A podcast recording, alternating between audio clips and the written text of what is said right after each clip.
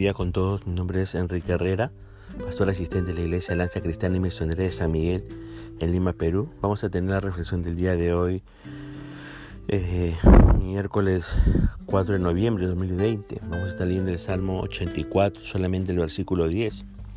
Así dice este salmo, porque mejor es un día en tus atrios que mil fuera de ellos. Escogería antes estar a la puerta de la casa de mi Dios que habitar en las moradas de maldad. Hemos titulado a este devocional Un día en la presencia de Dios. Fíjese que en la primera parte de este salmo uno puede ver que mientras eh, caminaban a Jerusalén, los peregrinos no iban eh, contando chistes ni quejándose ni del cansancio o ni quejándose del frío o del hambre, sino que iban pensando en cosas importantes que hallaban expresión por medio del canto. En primer lugar, pensaban en lo grandioso del encuentro con el Dios vivo en el templo de Jerusalén. En segundo lugar, pensaban en que Dios es imparcial y recibe todo a todo aquel que quiera eh, hablar o habitar, perdón, en sus moradas celestiales. En tercer lugar, pensaban en lo dichosos que son aquellos que ya están en las moradas de Jehová de los ejércitos. En cuarto lugar, pensaban en la necesidad de fortalecerse en Dios para poder cambiar los valles de lágrimas en fuentes de supremo gozo. En esta ocasión vamos a considerar a la segunda parte de este salmo, desde los versículos 8 hasta el versículo 12. Ahora el salmista sigue eh, presentando cosas en las cuales pensaban los peregrinos en su marcha hacia Jerusalén. Pensaban en la maravilla de tener un Dios tan poderoso. El verso 8 dice, Jehová de los ejércitos, oye mi oración, escucha, oh Dios de Jacob. El pueblo estaba expresando una oración hecha canción. Al pensar en Dios, el salmista lo describe como Jehová de los ejércitos. Y esto nos habla de Él como el soberano de las huestes espirituales. Él es la suprema autoridad sobre todo y sobre todo. Nada escapa de su control y dominio. Él es Jehová de los ejércitos. Pero lo maravilloso es que eh, este Jehová de los ejércitos es a la vez el Dios de Jacob. Recuerde que Jacob significa engañador o suplantador. Jacob nos habla de lo que es el hombre por naturaleza. No pasa de ser un engañador o suplantador. Sin embargo, maravilla de maravillas, el Dios de los ejércitos permite que Jacob también lo considere como su Dios. Cuando miramos la grandeza de Dios y la bajeza del hombre, quedamos maravillados que un Dios tan grande que se ocupe de un ser tan minúsculo, ¿verdad? Pero así es Dios. Los peregrinos pensaban en esto mientras caminaban hacia Jerusalén. Pensemos que nosotros, los creyentes, somos también peregrinos en este mundo. Estamos marchando hacia nuestro hogar celestial y mientras marchamos eh, jamás debemos perder de vista lo privilegiados que somos al haber sido objeto de la atención de Jehová, el Dios de los ejércitos. Además, los peregrinos pensaban en la maravilla de estar en la presencia de Dios, una cosa es saber que tenemos un Dios como Él y otra muy distinta es pensar en que podemos estar en su presencia. Yo, por ejemplo, podría estar orgulloso del presidente de mi país, por ejemplo, ¿no? Pero no por eso podría entrar a su despacho el momento que yo quiera. Pero con Dios eso es justamente lo que podemos hacer. Los peregrinos judíos pensaban en eso mientras iban caminando a Jerusalén. El verso 9 de este Salmo 84 va a decir, mira, oh Dios, escudo nuestro, y pon los ojos en el rostro de tu ungido. Entrar en la presencia de Dios no es cosa sencilla.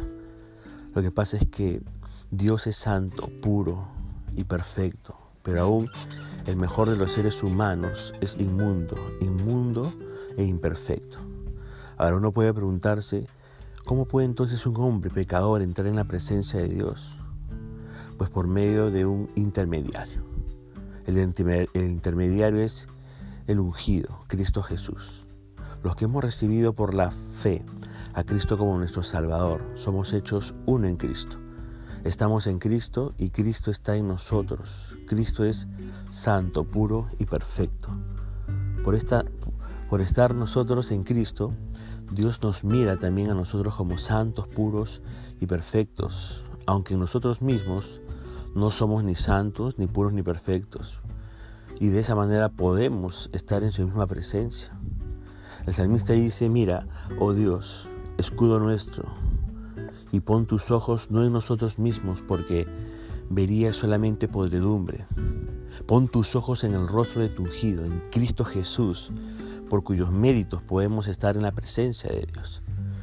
Además, los peregrinos pensaban en la necesidad de echar raíces en el mundo. Fíjese lo que es el verso 10, porque mejor es un día en tus atrios que mil fuera de ellos. Escogería antes estar a la puerta de la casa de mi Dios que habitar en las moradas de maldad. Este versículo encierra lo que era una especie de lema para los peregrinos judíos en su marcha hacia Jerusalén. Al mirar cuán amables son las moradas de Jehová de los ejércitos, los peregrinos judíos llegaron a la conclusión que es mejor un solo día en los atrios o los alrededores de las moradas de Jehová eh, de los ejércitos que mil días lejos de los atrios o los alrededores de las moradas de Jehová de los ejércitos. Yo le pregunto, ¿dónde está usted? Quizá usted se encuentra lejos de los alrededores de las moradas de Jehová de los ejércitos. Con razón que usted se siente vacío, se siente desanimado, se siente deprimido, se siente confundido, se siente quizás agobiado y temeroso. Es hora de comenzar a acercarse al menos a los alrededores de las moradas de Jehová de los ejércitos. Solo así, déjeme decirle, usted podrá comenzar a sentirse realizado. Eso es lo que estaban haciendo los peregrinos judíos en su ascenso a Jerusalén.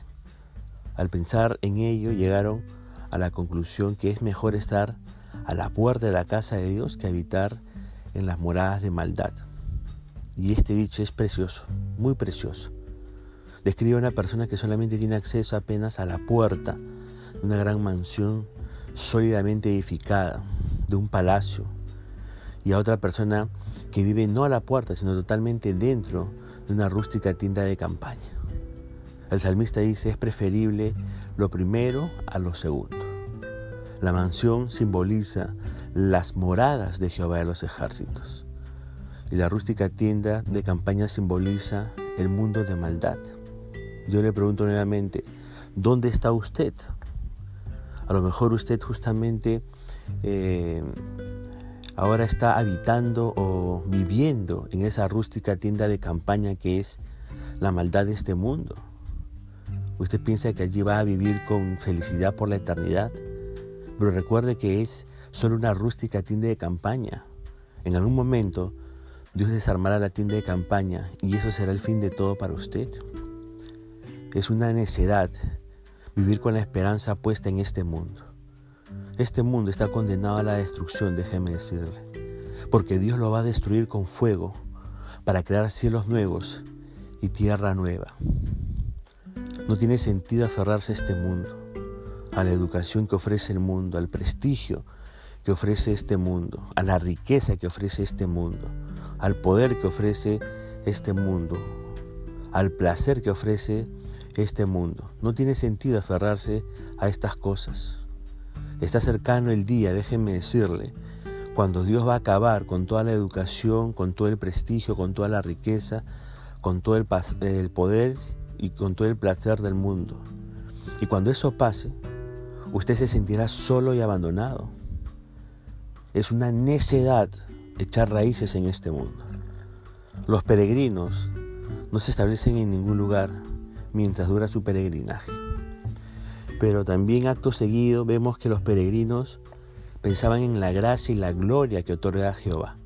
El verso 11 dice, porque sol y escudo es Jehová Dios, gracia y gloria dará Jehová, no quitará el bien a los que andan en integridad. Dios da gracia y gloria. Sin gracia no se puede llegar a la gloria. Ningún creyente merece la gloria. La gloria es un regalo de gracia, algo inmerecido que otorga Dios a los que confían en Cristo como Salvador. Pero antes de llegar a la gloria es necesario atravesar por varios valles de lágrimas. Allí es donde se hace necesaria la gracia de Dios. Dice el salmista que Dios es sol y escudo para los que en Él confían. Como sol, Dios da provisión, luz, calor, dirección. Como escudo, Dios da seguridad, Dios da confianza, Dios da protección. Yo le pregunto a usted en estos momentos, ¿está usted en este momento en el valle de lágrimas? ¿Mm? ¿Está en estos, en estos tiempos en el valle de lágrimas? No se desespere. Recuerde que Dios es sol y escudo para usted. Deje que Él le brinde la dirección y la seguridad que usted necesita para no extraviarse en su valle de lágrimas. Entonces Dios le mostrará su gracia y usted terminará algún día en la gloria. Pero si usted no permite que Dios sea su, su sol perdón, y su escudo mientras usted está en su valle de lágrimas, entonces Dios no podrá hacer en usted su obra de gracia. Y en lugar de terminar en gloria, usted terminará angustiado, deprimido, desanimado, hecho pedazos. Fíjese que Dios colmará de, colmará de bien, no necesariamente material, ¿ah? sino principalmente espiritual, a todos aquellos que andan integridad. Finalmente notamos que los peregrinos judíos pensaban en cuán felices son los que confían en Jehová de los ejércitos. El verso 12 dice, Jehová de los ejércitos, dichoso el hombre en que te confía. El salmista está pensando en el todopoderoso, supremo y soberano Dios. Todas las huestes espirituales están bajo su dominio. Él es el comandante en jefe de los ejércitos celestiales. Por eso debe sentirse supremamente feliz todo aquel que en Él confía. Yo le pregunto una vez más, ¿ha confiado usted en Jehová de los ejércitos? Si lo ha hecho, entonces usted es bienaventurado, usted es feliz, usted es dichoso. Pero si no lo ha hecho, ahora mismo usted puede comenzar a confiar, a confiar en Él. Para ello es necesario que usted comience por recibir a Cristo como su Salvador personal, porque esa es la voluntad de Dios. Y al haber recibido a Cristo como su Salvador personal, va a poder usted decir que qué lindo, qué, qué bueno, es poder pasar un día en la presencia de Dios. Dios así lo quiera y también usted. Ponemos punto final aquí a esta reflexión del día de hoy. Dios mediante nos estaremos escuchando el día de mañana. Que la gracia del Señor se siga manifestando en su vida.